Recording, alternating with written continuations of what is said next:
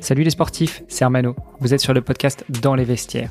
Dans les vestiaires, c'est le podcast qui vous en dit plus sur les mécanismes que mettent en place les grands noms du sport, les aventuriers, les explorateurs, les artistes pour financer leur carrière et vivre leurs rêves. Je voudrais commencer par des remerciements à toute la communauté qui interagit avec moi à chaque nouvelle publication d'épisode et qui rivalise d'idées pour avoir des invités. Juste avant de vous laisser écouter ma discussion avec un nouvel invité, comme à chaque ouverture de casier, j'ai un énorme service à vous demander. Ce podcast ne touche malheureusement que très peu de personnes à l'heure actuelle et j'en suis malheureux car j'y mets tout mon cœur à l'ouvrage. Je ne souhaite pas vivre de ce podcast et encore moins vous embêter avec de la publicité, mais plus je recevrai de sportives, de sportifs, d'artistes, d'aventuriers, d'explorateurs prestigieux et plus nous pourrons les aider grâce au projet que je suis en train de finaliser. Et pour ça, il va falloir que l'on enregistre des records d'audience. Alors, une seule solution. Il faut que le podcast soit connu et reconnu. Je compte donc sur vous pour aller dès maintenant sur Apple Podcast, laisser une note 5 étoiles et une revue, le faire aussi avec tous les comptes et tous les appareils des membres de votre famille et enfin inciter vos amis à nous écouter et à laisser des commentaires de folie.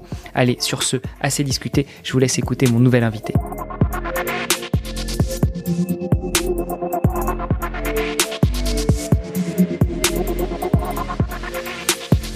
Les sportifs, c'est Hermano. Je suis très content de vous avoir pour finir l'année avec un nouveau sportif, un peu plus jeune que, les sportifs que j'ai déjà eu à ce micro. Euh, D'ailleurs, je vais te donner la parole, cher invité, pour te présenter. Qui es-tu Comment t'appelles-tu et que fais-tu dans la vie? Bonjour à tous, euh, bonjour Hermano. Alors mon nom c'est Clément Leduc, je suis un athlète euh, de haut niveau euh, et membre de l'équipe de France Espoir sur 10 000 mètres. J'ai 23 ans et donc je suis à la fois étudiant et athlète, j'essaie de, de combiner euh, tant bien que mal euh, les deux et d'être euh, le plus performant possible dans les deux domaines. J'ai regardé un petit peu ton profil. Tu es membre de l'équipe de France Espoir. Euh, tu, tu, cours sur la distance du 10 000, mais, euh, mais tu ne vis pas en France ces derniers temps. Alors, euh, j'ai décidé de partir en août 2019 pour deux ans aux États-Unis, donc pour ré réaliser mon master. J'ai été diplômé d'une L3 banque à l'université de Nantes et maintenant je suis à l'université de Portland aux États-Unis et euh, j'ai intégré donc l'équipe de, de cross de l'université qui a qui m'a offert une bourse pour euh, courir sous le maillot du, de l'université et, euh, et financer mes études. Donc euh, réaliser mon master avec 9 heures de cours par semaine, du coup plutôt allégé par rapport à un master classique en France, mais euh, très reconnu et, et avec des profs plutôt flexibles et qui adaptent ma pratique sportive à mes études. Tu es en train de nous dire que tu es un petit peu comme ces Américains qu'on voit dans les séries euh, Netflix, dans les dans les films où euh, finalement tu euh, tu t'éclates toute la journée à faire du sport et puis en même temps, bah, même si aux États-Unis, pour ceux qui ne le savent pas, hein, les études coûtent énormément cher, et eh bien toi, tu as la chance d'être soutenu. Tu vas nous le dire d'ailleurs si c'est par l'université, si c'est par l'État fédéral américain ou par l'État de Portland, mais donc tu es soutenu par des instances américaines pour pouvoir, un, pratiquer ton sport, deux, représenter évidemment l'équipe universitaire euh, dont tu fais partie, et trois, euh, bah, mener à bien tes études et donc être diplômé euh, à la fin de l'année prochaine. Euh, oui, c'est ça. Du coup, donc l'université, c'est le coach, le coach de demi-fond. Du coup, pour moi, c'est l'athlétisme, c'est le, uniquement le cross dans mon université, et donc c'est le coach de cross qui décide à combien à combien d'étudiants il peut offrir la bourse. Il a il a l'opportunité d'offrir soit à 10, on va dire 10 athlètes 100% de bourse ou soit 20 athlètes 50% de bourse. Et il euh, y a il y a euh, au moins 6 7 athlètes de, de l'université à qui il offre une bourse 100% donc donc moi dont moi et donc c'est l'université qui m'offre la bourse et euh, elle paye pour euh, pour mes études, pour mon logement et pour la nourriture. Et donc je vis dans un dans un dans une petite maison euh, juste à l'entrée de l'université et euh, et tout est pris en charge pour moi. J'ai euh, j'ai les infrastructures, les kinés, le groupe d'entraînement, tout ce qu'il faut pour progresser. Et et donc il y a je peux aussi profiter de la vie américaine, mais vu que j'y suis allé particulièrement, principalement pour le sport, je je ne sors pas trop. Je je suis 100% concentré dans l'entraînement et j'essaie de optimiser au maximum ma récupération. Et euh, là, j'ai pas encore eu de vacances pour pouvoir euh, de vacances sur place pour pouvoir visiter les les États-Unis parce qu'il y a eu la période du coronavirus et euh, et donc on a peu à peu terminé la saison. Mais euh, la, cette saison, j'irai peut-être visiter quelques villes, mais pour le moment, je suis juste concentré sur sur le sport et, euh, et voilà j'y suis allé vraiment pour optimiser le sport et j'ai pas trop visité les États-Unis j'ai pas je n'ai pas fait beaucoup de fêtes et euh, que c'est principalement pour euh, pour le sport que je suis allé là-bas et pour les études. Et donc le diplôme de l'université de Portland est très reconnu à à l'échelle internationale. Donc pour travailler en France j'aurai des belles opportunités avec ce master peut-être bien peut-être même mieux que si j'avais fait un master en France. Certainement mieux. Bon on va on va parler peut-être un petit peu de tout ça euh, dans la deuxième partie de ce podcast euh, où on va aborder bah, déjà ta carrière actuelle et puis ta ton éventuelle reconversion après le sport. Moi j'aimerais déjà savoir Comment est-ce que tu en es arrivé là, à vivre entre guillemets cette vie de rêve de sportif à l'américaine.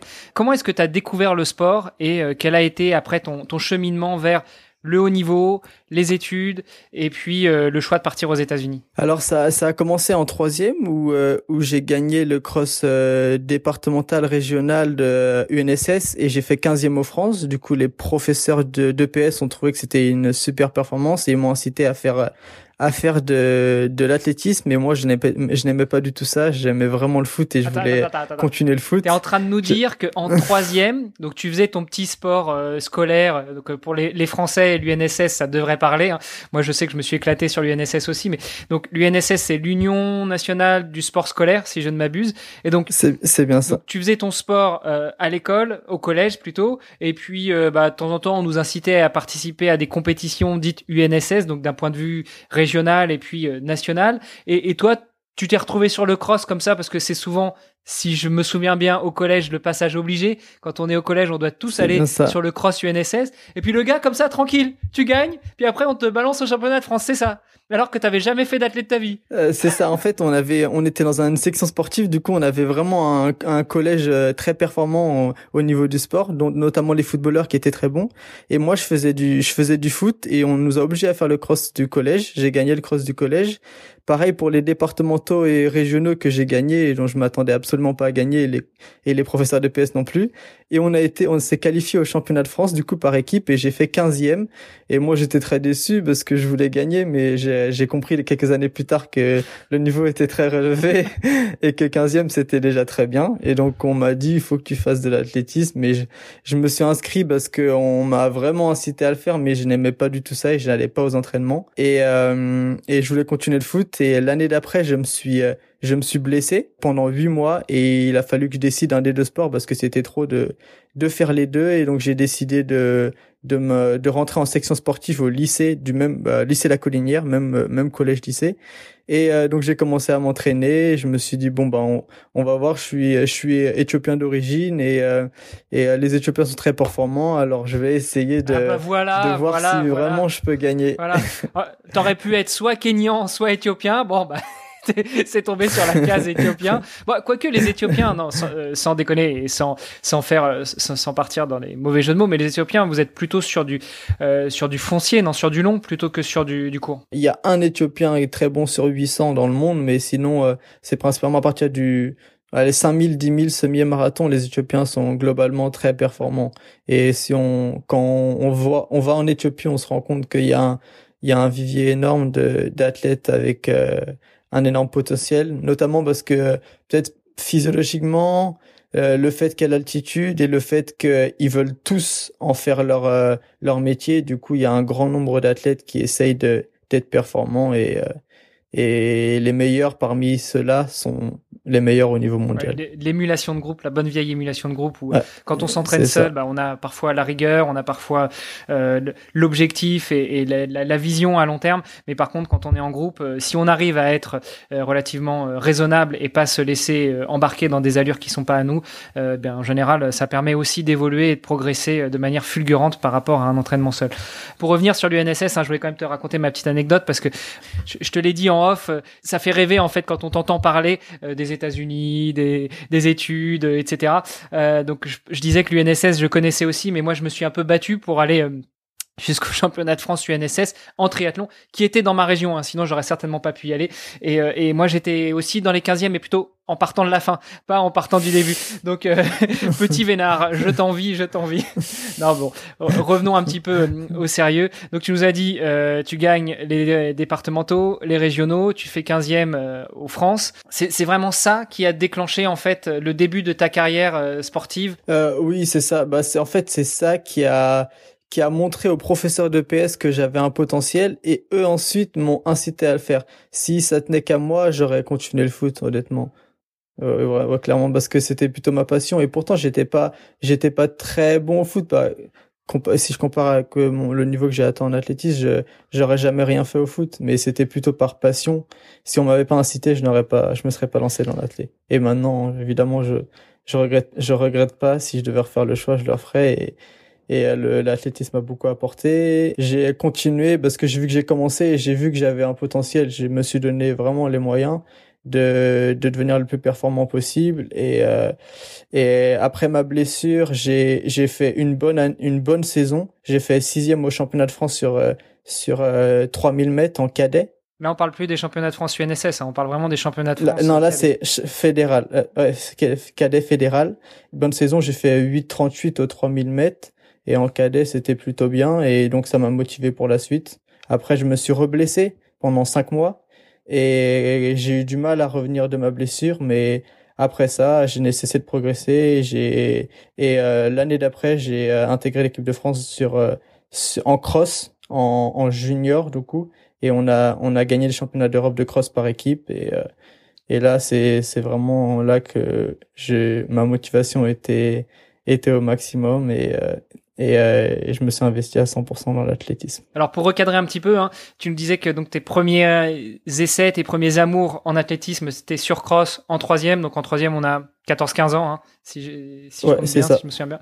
Euh, c'est peut-être aussi ça qui a fait que tu t'es plutôt orienté vers l'athlétisme que vers le foot, parce que 14-15 ans en foot, on est déjà, enfin, les jeunes de 14-15 ans sont déjà en centre de formation et ils sont déjà encadrés, alors que l'athlé, on, on a encore la possibilité de commencer beaucoup plus tard, non? Beaucoup de jeunes aiment le foot. On commence presque tous par le foot. Donc les talents, ils sont détectés très tôt et à 14-15 ans, euh, la sélection est déjà faite et, euh, et c'est assez compliqué de, de, devenir professionnel. Alors qu'en athlée, il y en a qui deviennent professionnels à, à 23, 24, même 25 ans. Il y en a, il y a encore des, des surmarathons, il y en a qui, qui performent très tard et, euh, et voilà, il n'y a pas de limite d'âge réellement. Alors, donc tu découvres l'athlé, enfin tu découvres euh, la course via le cross UNSS, tu commences à faire des résultats, euh, le palmarès commence à grossir. Malgré tout ça, tu continues des études classiques, donc tu continues le lycée, après le lycée, le bac. Euh, est-ce que tu étais, donc tu nous as dit que tu étais en section sportive, mais est-ce que du coup ça signifiait un peu comme ce que tu vis actuellement aux États-Unis, que tu étais vraiment dans des sections avec des horaires adaptés, ou tu avais les mêmes cours, les mêmes horaires que tout le monde? Non, c'était des horaires adaptés. Donc on, on pouvait pas finir plus tard que 16 heures pour pouvoir s'entraîner entre 16 heures et 18 heures. Et on était également très bien suivi au niveau médical. On avait euh, des, des euh, tests d'effort, euh, on voyait cardiologue, médecin, médecin du sport, et on avait une kiné qu'on pouvait voir toutes les semaines. Donc et là, c'était vraiment vraiment top pour pouvoir progresser. Et on avait un bon groupe d'entraînement également tu as vraiment déjà commencé à goûter au haut niveau et, euh, et à cette vie de, de, sportif encadré avec un staff qui prend soin de lui, aussi bien au niveau administratif qu'au niveau euh, médical, au niveau euh, coaching, tous les encadrements dont peuvent bénéficier les sportifs professionnels. Voilà, exactement. le bac et après le bac? Après, je suis allé en, en fac d'économie pour faire une, une licence. Bon, J'étais intéressé par l'économie, le management euh, la finance et, tout ça, mais je savais pas du tout ce que j'allais faire plus tard. Du coup, j'ai suivi classique euh, cursus normal L1, L2 et en arrivant en L3, j'ai choisi la, la banque parce que j'ai j'ai eu des relations avec des personnes en banque et ça m'a donné envie de de de me lancer dans le domaine et j'ai fait une licence 3 banque. Mais cette année-là était particulièrement dure parce qu'on avait énormément de cours. On avait au moins 30 heures de cours par semaine et moi je m'entraînais des fois ça m'est arrivé des jours de m'entraîner à, à, à 6 heures. Donc, à, je commençais à 8 heures, je m'entraînais à 6 heures. Et me rentraîner, je finissais à 20 heures, m'entraîner à, à 21 heures. Donc, euh, ça faisait des grosses journées et, très peu de temps pour la récup. Donc, euh, je me suis blessé au premier semestre. Du coup, ça, j'ai eu une trop, trop grosse charge de travail. Je me suis blessé. Et, euh, et c'est là que j'ai décidé de ne pas faire mon master dans les mêmes conditions et de partir, euh, de trouver un moyen de, de pouvoir euh, m'entraîner m'entraîner plus et, euh, et récupérer mieux. Donc euh, du coup le, les États-Unis étaient vraiment le plan idéal. Alors avant de, de passer sur la partie États-Unis justement, est-ce que déjà sur ces premières années, tu commençais à ressentir le besoin de financer ta carrière? Alors euh, entendons-nous, hein, quand tu as 14, 15 ans, jusqu'à 18 ans, tu fais ton bac, j'imagine que tu vis chez tes parents ou donc là tes parents te prennent peut-être un peu en charge. malgré tout, il y a le matériel à acquérir, il y a euh, peut-être des frais de coaching, enfin tous les coûts qui sont annexes, qui sont autour, et puis euh, bah, les déplacements pour aller sur les compétitions. Euh, peut-être que tes parents ou tes proches voulaient venir avec toi au niveau des compétitions. Comment est-ce que ça se passait à ce moment-là d'un point de vue organisationnel, logistique, financier Et est-ce que tu as commencé à ressentir le besoin d'être accompagné financièrement par des partenaires ou des sponsors? Bah, Honnêtement, quand on commence à rentrer en, en L1, on, commence à être un minimum indépendant. Nos parents, ils peuvent, ils peuvent, euh, ils nous logent. Et quand c'est quand c'est dans notre ville, nos parents nous logent et euh, et, euh, et, prennent en charge notre nourriture. Mais en tant que sportif, et on a du matériel à acheter, on a des déplacements pour des compétitions et euh, les stages. Ce qui est ce qui est ce qui à mes yeux coûte le plus cher, c'est les déplacements en stage. Donc évidemment là, ça commence directement. On a besoin de on a besoin de financement, on a besoin de de partenaires pour euh, pour euh, pour payer les, les chaussures, les le matériel d'entraînement et les stages. Et euh, et là la question se pose. Et pour moi là la question s'est posée très vite. J'ai j'ai très bien su que pour progresser il fallait que je parte en stage à Foromeux principalement. J'y suis allé en en en L1. Et le coût du stage à Foromeux, c'est bien 700-800 euros. Donc, quand on est étudiant et que et qu'on travaille pas, on peut travailler l'été, mais euh, mais euh, toujours en faisant un petit sacrifice sur le sur la pratique sportive. On peut travailler l'été, mais le reste de l'année c'est compliqué d'avoir des euh, des des rentrées d'argent. Donc oui oui clairement si on veut être à haut niveau très tôt, on a besoin de on a besoin de financement et moi ça a été un ça a été un, besoin fondamental au, au, tout début de ma carrière. Ton début quand tu avais 18-19 ans quoi. 18 ans je pense euh, j'ai commencé la L1 et euh, et ouais je suis parti euh, je suis parti une fois en stage. J'ai payé mon stage et ça m'a ça m'a coûté plutôt cher. Et j'ai voulu repartir en stage et forcément là on n'a pas les moyens. Du coup j'ai essayé de travailler l'été. Et et, et si on travaille deux mois l'été bah c'est sûr qu'on sacrifie un bon mois d'entraînement et surtout qu'il y a les compétitions. On peut pas travailler en juillet août parce que les championnats de France c'était fin juillet. Du coup, si on commence à travailler en juillet alors qu'on doit préparer les championnats de France et en étant au, top de sa forme, c'est pas possible. Du coup, je sacrifiais le mois de juillet. Je ne travaillais pas au mois de juillet et c'était très dur de trouver un contrat juste sur un mois. Tout à l'heure, tu as parlé de Font-Romeu, euh, super spot hein, où je me suis déjà organisé des stages avec des copains. Et puis d'ailleurs, un petit ping à Kylian Tanguy qui nous écoute, qui a un podcast euh, quotidien sur euh, l'actualité sport qui dure une ou deux minutes. donc Kylian, si tu nous écoutes, et je sais que tu nous écoutes, un petit coucou à toi. Il réside à Font-Romeu, il étudie là-bas, donc voilà, on pense bien fort à toi. Ouais, effectivement, les, les, stages, ça commence à devenir onéreux. Et du coup, comment est-ce que tu as réussi à passer outre ce, ce problème de financer ton stage, ton début de carrière, ton matériel, tes déplacements, etc. Tu nous as dit, tu as essayé de bosser un peu l'été, mais à ce micro, Eléa Mariama Diara, euh, qui était la première invitée du podcast, nous disait que c'était très difficile pour elle d'avoir un, un, emploi, même à mi-temps, et cumuler ça avec une préparation olympique, parce que finalement, c'est très fatigant. Euh, au niveau de la récupération, c'est assez difficile quand on est, quand on est athlète de haut niveau. Euh, Est-ce que toi, du coup, tu as immédiatement essayé de, d'opter de, pour la case chercher des partenaires, chercher des sponsors, aller voir papa, maman, la famille, les grands-parents, les cousins, les cousines. Comment est-ce que tu as réussi à passer cette étape? Alors moi, c'est euh, bah déjà j'ai j'ai travaillé le mois un mois le mois d'août, du coup qui m'a pu faire une petite rentrée d'argent. J'ai pas j'ai pas cherché de de ce partenaire privé parce que je je pensais fortement que mon niveau n'était pas nécessaire et c'était vrai mon niveau n'était pas nécessaire pour trouver un sponsor alors que j'étais junior et que et que j'avais rien fait euh, j'avais rien fait au niveau international en vrai c'est honnêtement en athlétisme il y a de faibles sources de revenus en athlétisme du coup je pense que je pensais très bien que en, en, junior, c'est assez compliqué de trouver des partenaires. Si tu fais un, un finaliste ou podium à un championnat international, là, il y en a, il y avait des jeunes qui signaient des contrats, des contrats chez Nike, Adidas ou Asics, mais euh, mais euh, mais sinon ils regardent plutôt les athlètes olympiques les partenaires privés regardent plutôt les athlètes olympiques du coup j'ai pas cherché le partenaire privé j'ai eu la chance de pouvoir bénéficier d'une aide de la de la région quand quand on rentre au pôle espoir. Du coup, j'ai touché cette aide la première année.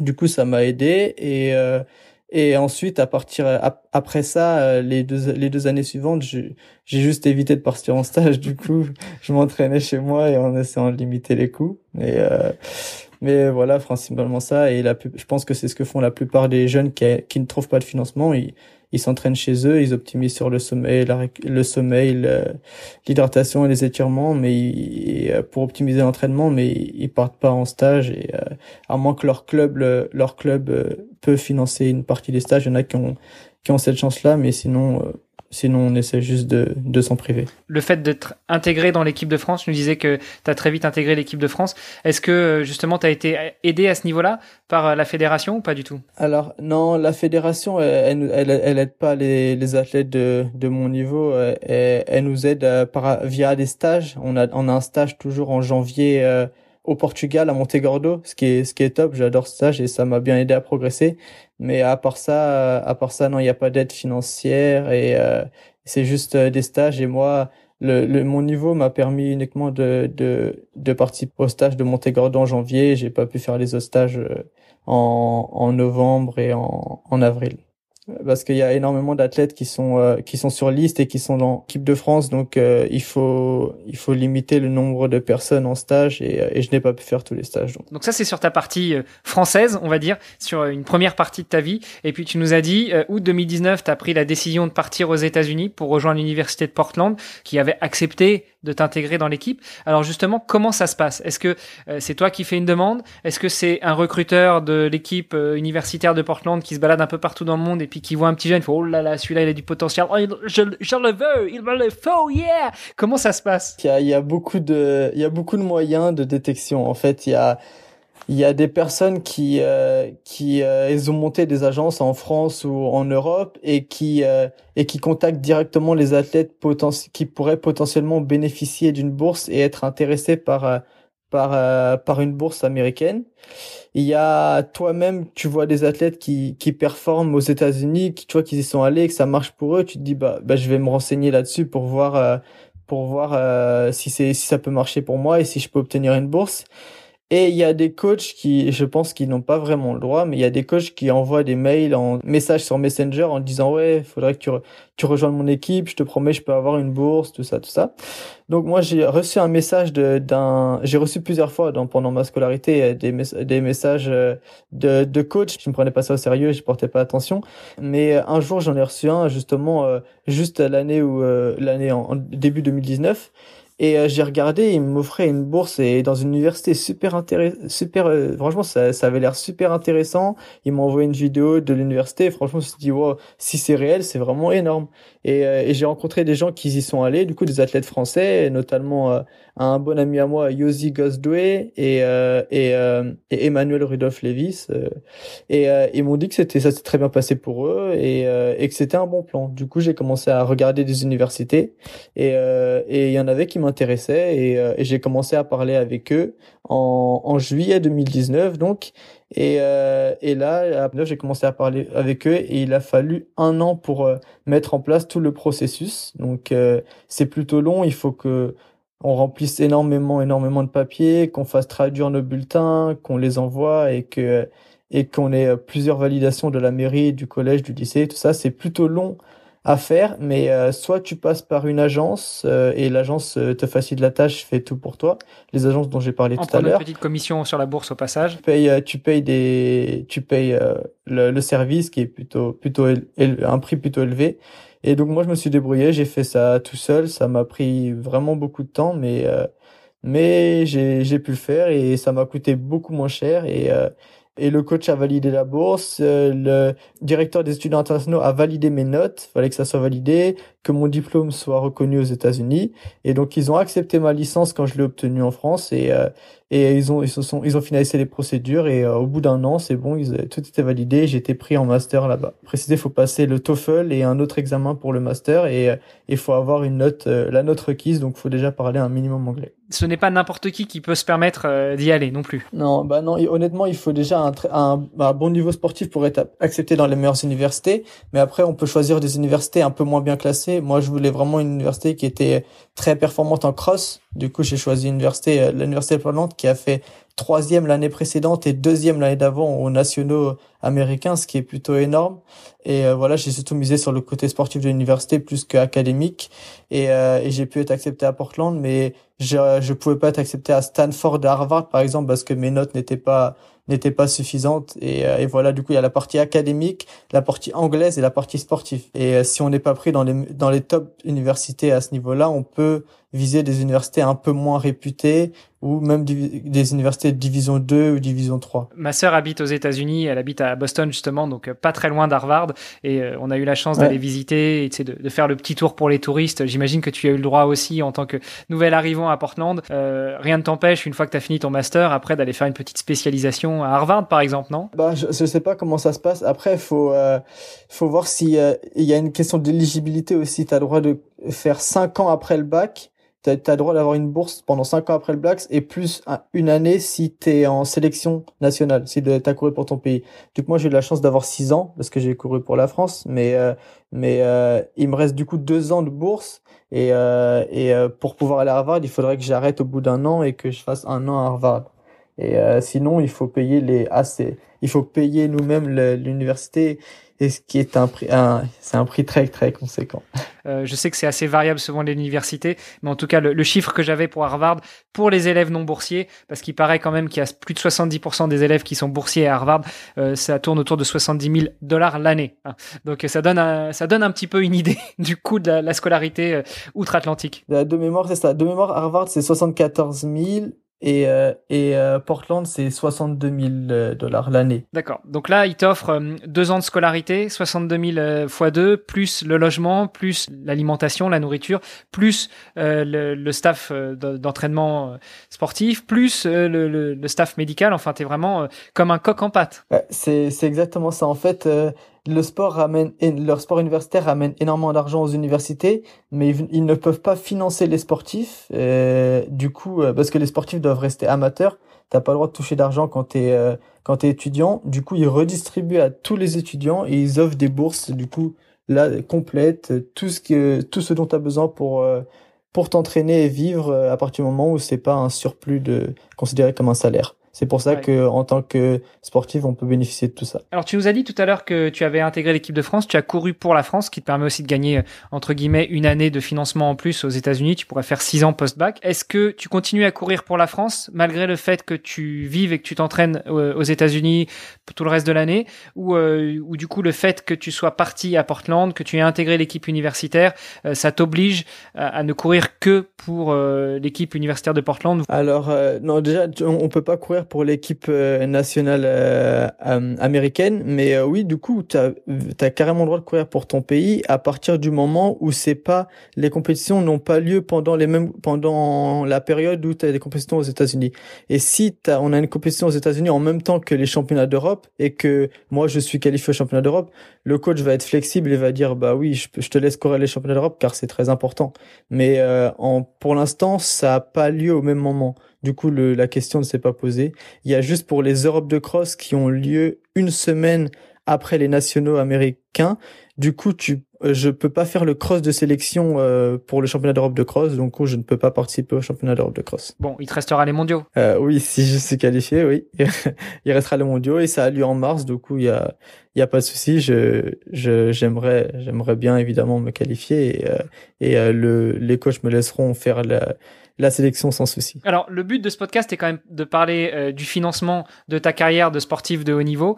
À force de travail, euh, tu as l'opportunité euh, de pouvoir étudier et t'entraîner aux États-Unis. J'aime pas parler de chance parce qu'effectivement, c'est une opportunité qui t'est donnée à force de travail que tu as réalisé depuis que tu étais gamin entre guillemets. Malgré tout, est-ce que tu réfléchis déjà à la suite? Donc, tu nous as dit deux ans, peut-être trois d'études aux États-Unis pour avoir ton master. Qu'est-ce qui qui se passe après on, part dans le meilleur des mondes, tu valides, euh, tu valides tes années, ton diplôme, tu as ton master. Allez, avec un peu de bol, bah, tu, tu remportes les championnats nationaux, enfin ton équipe remporte les championnats nationaux. Qu'est-ce qui peut se passer? Alors déjà, évidemment, je, pense à, la suite, je ne fais que penser à la suite, j'essaie de, de planifier qu'est-ce que je pourrais faire l'année prochaine pour continuer ma pratique sportive, pouvoir en vivre. Donc c'est si si je fais un exploit et que je je remporte les si on remporte par équipe les nationaux et que moi je fais une, une super place individuelle, je pourrais obtenir un contrat par une marque américaine, donc euh, intégrer un,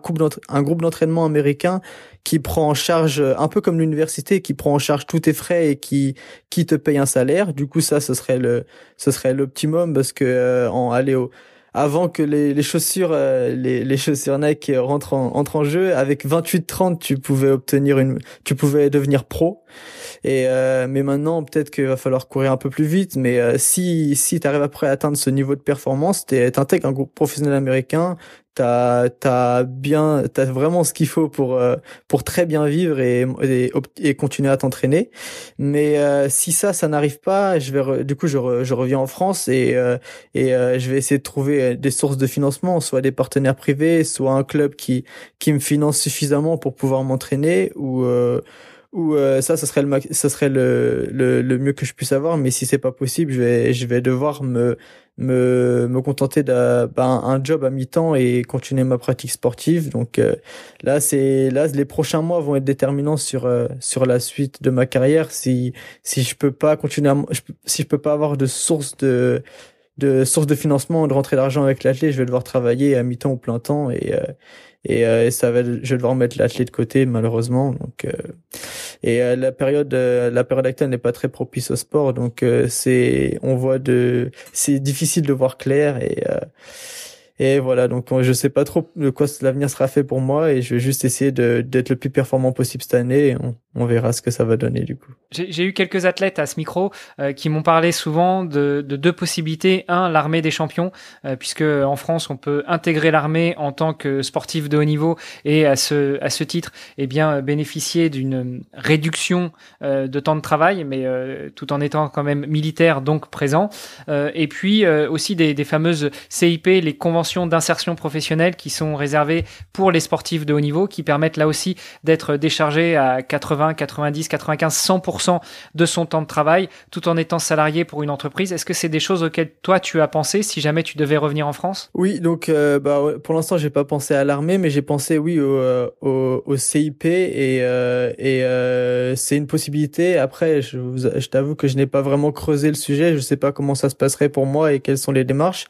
Mais si si je peux trouver oui une entreprise qui me permet d'être détaché à même euh, entre 50 et 80 80 ce serait le mieux mais si je peux trouver une entreprise qui me détache à 50 60 ce serait vraiment top et, et je vais commencer à, à chercher ça pour euh, pour l'année prochaine oui. Euh, donc au niveau du financement on a bien compris que pour toi pour l'instant à force de travail tout roule que au niveau des, des perspectives de reconversion et eh bah tu tu réfléchis déjà à pas mal de choses et vu comment tu nous as expliqué comment tu avais réussi à intégrer euh, l'université de Portland, nul doute que euh, la reconversion va bien aussi euh, se préparer et, tout va bien se passer pour toi. Est-ce que est-ce qu'on peut parler un petit peu de des relations que tu peux avoir avec la fédération? Oh, Franchement, je sais pas trop, je suis pas trop en, en contact avec eux. Quand je fais les, là où j'ai fait les, quand j'ai fait les sélections ou les stages avec eux, ça s'est ça s'est plutôt bien passé. Et après, moi, j'ai pas j'ai pas fait de médaille ou finaliste au, au aux Europes ou mondiaux. Du coup, euh, bah j'ai pas, euh, je suis pas un maillon important de de l'équipe de France jeune, donc euh, je suis pas trop en relation avec eux. Et euh, il y a juste mon mon coach qui est qui est qui est à la Fédé. C'est, je parle avec lui quand quand j'ai des demandes ou des soucis, mais mais sinon, je suis pas particulièrement en lien avec la Fédé. Et comment ça se passe euh, au niveau de la relation entre bah, les petits jeunes comme toi et euh, ceux qui sont déjà bien établis? Euh, Je sais pas, est-ce que vous avez l'occasion en tant que euh, qu'athlète de l'équipe de France espoir de rencontrer des Christophe Lemaître, des Pierre-Ambroise Beauce, c'est toutes ces, ces, têtes de pont, ces, ces ces têtes de liste de la Fédération française d'athlétisme où, où ce sont vraiment deux mondes différents Vous les regardez de, de très haut et puis eux ne vous voient même pas? Ah non, honnêtement, c'est pas ça. Ils sont, ils sont, ils sont vraiment gentils avec les, avec les jeunes. Ils, ils partagent leur expérience, ils donnent des conseils et, et quand on est en stage avec eux, ça se passe très bien. Il n'y a pas de il n'y a pas de, de personnes qui sont au-dessus du lot ou, qui dénigrent les autres. Franchement, c'est c'est une très bonne ambiance. Les stages que j'ai pu faire avec euh, avec les euh, les euh, les les meilleurs français seniors, ça s'est très bien passé. J'ai très bien échangé avec eux et et, franchement, ils étaient tous tous agréables et et, et accueillants. Ils savent qu'on est jeune et que et qu'on découvre et que eux, aussi sont passés par là. Donc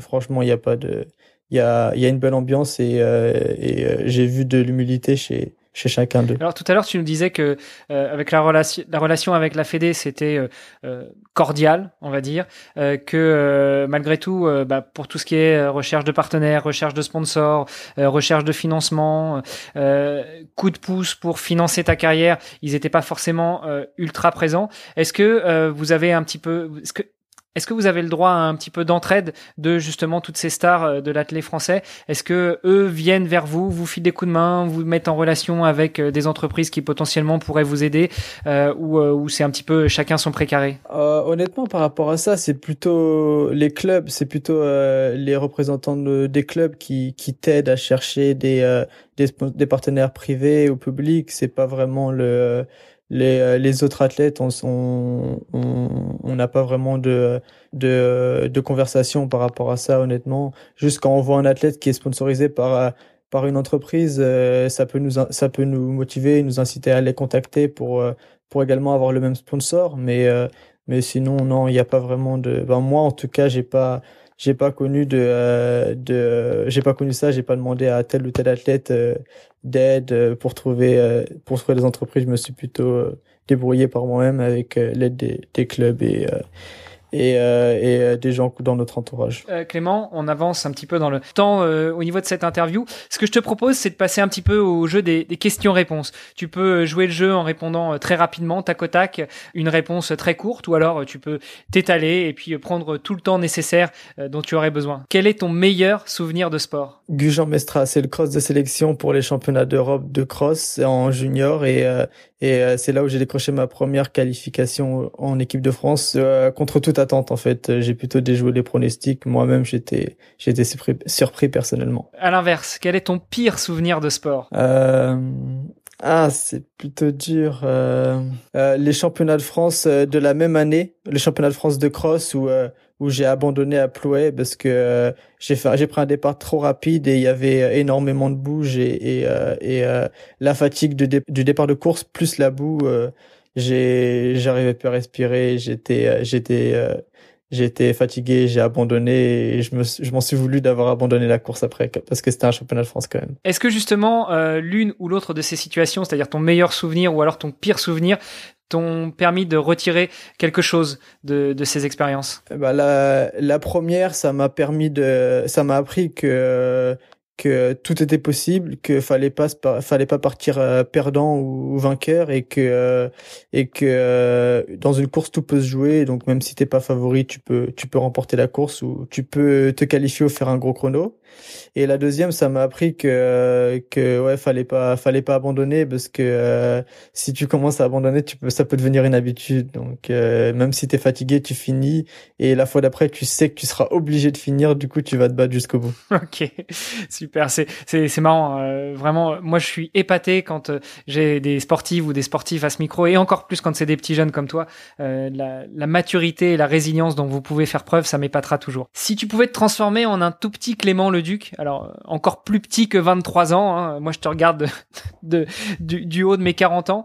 Euh, si tu pouvais te transformer donc en, un tout petit Clément et te parler au Clément de 13-14 euh, ans qui va aller courir son premier cross et qui va être l'outsider de ces de ces championnats départementaux du NSS, qu'est-ce que tu te dirais? Je dirais la, la souffrance est, est, éphémère et la déception l'est beaucoup moins. Du coup, tu donnes tout pour pas avoir de regrets. Waouh.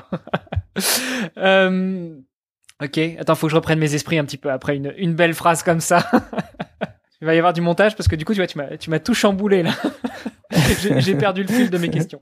Euh, si tu devais réécrire une page du livre de ta vie euh, jusqu'à présent, de tes 23 premières années, euh, une page ou un chapitre, euh, ou même si tu devais réécrire le livre, qu'est-ce que tu, comment est-ce que tu le réécrirais? Qu'est-ce que tu changerais? Je me dirais euh, commencer à être, euh, bah, le mot déterminé plus tôt et euh, pas être feignant et, et travailler dans tous les domaines, même si ça, même si ça, ça en est une contrainte, parce que après la récompense est est belle et on est toujours satisfait. Dans, dans, la continuité un petit peu de ce que de la question que je te posais tout à l'heure, euh, si tu devais transmettre le flambeau à un petit jeune, on veut faire comme toi, qu'est-ce qu'il faut faire? Bah comme j'ai dit avant, il faut il faut travailler dur, il faut euh, il faut il faut prendre en compte les, euh, les, les qualités que vous avez, qualités et défauts, et, et optimiser ça pour être le, le, plus performant possible, même si vous pouvez rencontrer des, des, euh, des barrières sur votre, sur votre chemin, c'est,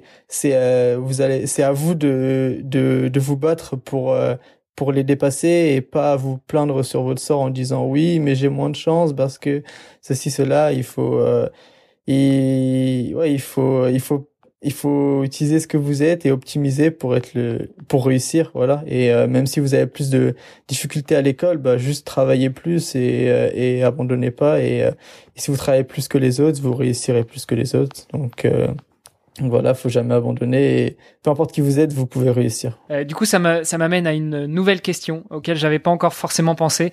Euh, si tu devais compléter la phrase "le talent c'est bien", mais l'entraînement c'est plus important. Super. Allez, dernière question et ça normalement ça devrait être la plus facile. Euh, c'est le, le, passage de témoin de ce de ce podcast. Si tu devais nous recommander une sportive ou un sportif que tu aimerais entendre sur ce podcast, est-ce que tu aurais quelques noms à nous donner? Alors euh, de, ça dépend de quel, quel niveau euh, en tant que... Écoute, moi tout ce que je veux, c'est des gens euh, francophones pour que mes auditrices et mes auditeurs puissent les comprendre. Après, euh, laisse aller ton imagination. Dis-moi qui tu voudrais entendre à ce micro. Il y a bah, beaucoup que je peux citer beaucoup de noms. Allez, on va rester dans ma génération. Euh, allez, Hugo pour rester dans ma génération, équipe de France Espoir. Ok, ça marche. Bah écoute, je euh, j'accepte le, le, challenge. J'essaye de le contacter et puis euh, de l'avoir à ce micro dans les, les prochaines semaines. Euh, ce sera certainement un très bon euh, invité pour le début de l'année 2021. si tu devais conclure, Qu'est-ce que tu nous dirais pour finir cet épisode? Si je devais conclure, alors c'est très dur de trouver des financements en, dans dans le un, dans un sport qui est autre que le foot. Mais ouais, faut faut faire avec les moyens du bord, je dirais. Faut essayer de de s'entraîner pour bien pour bien progresser, optimiser son potentiel et soigner son image pour pour attirer les sponsors privés et publics et et, et pouvoir avoir l'opportunité de financer sa carrière et euh, et euh, et voilà de prendre plaisir et de et de pouvoir vivre de notre sport. Wow. Bah écoute, je trouve que c'est une très belle conclusion. Je te remercie beaucoup de clôturer l'année 2020 de ce podcast de cette manière. Je te souhaite beaucoup, beaucoup, beaucoup de réussite, beaucoup de plaisir, beaucoup de performances, beaucoup de médailles. Peut-être qu'on te verra un de ces quatre au JO, pourquoi pas à Paris 2024 ouais, J'aimerais bien, ça va être l'objectif, mais euh, on est beaucoup à avoir cet objectif. Du coup, euh, comme je disais tout à l'heure, il va falloir euh, optimiser son, son potentiel et être le plus performant possible. Donc, euh, je vais essayer et je vais mettre toutes mes chances de mon côté et on verra ce que ça va donner. Bon, écoute, en tout cas, moi, ce qui est sûr, c'est que j'essaierai d'être au départ du marathon euh, Open sur le parcours olympique, hein, puisque c'est ce qui est prévu à Paris 2024. Euh, donc, euh, peut-être qu'on aura l'occasion de se croiser d'ici là. Après tout, dans quatre ans, tu auras certainement lâché le 10 000 pour passer sur le sur le 42. Certainement, certainement.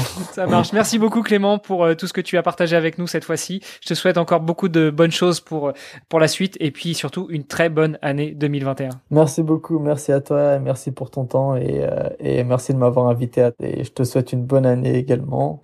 Et, euh, et à bientôt, j'espère, avant, avant 2024. Merci, à bientôt Clément, ciao. À bientôt, ciao.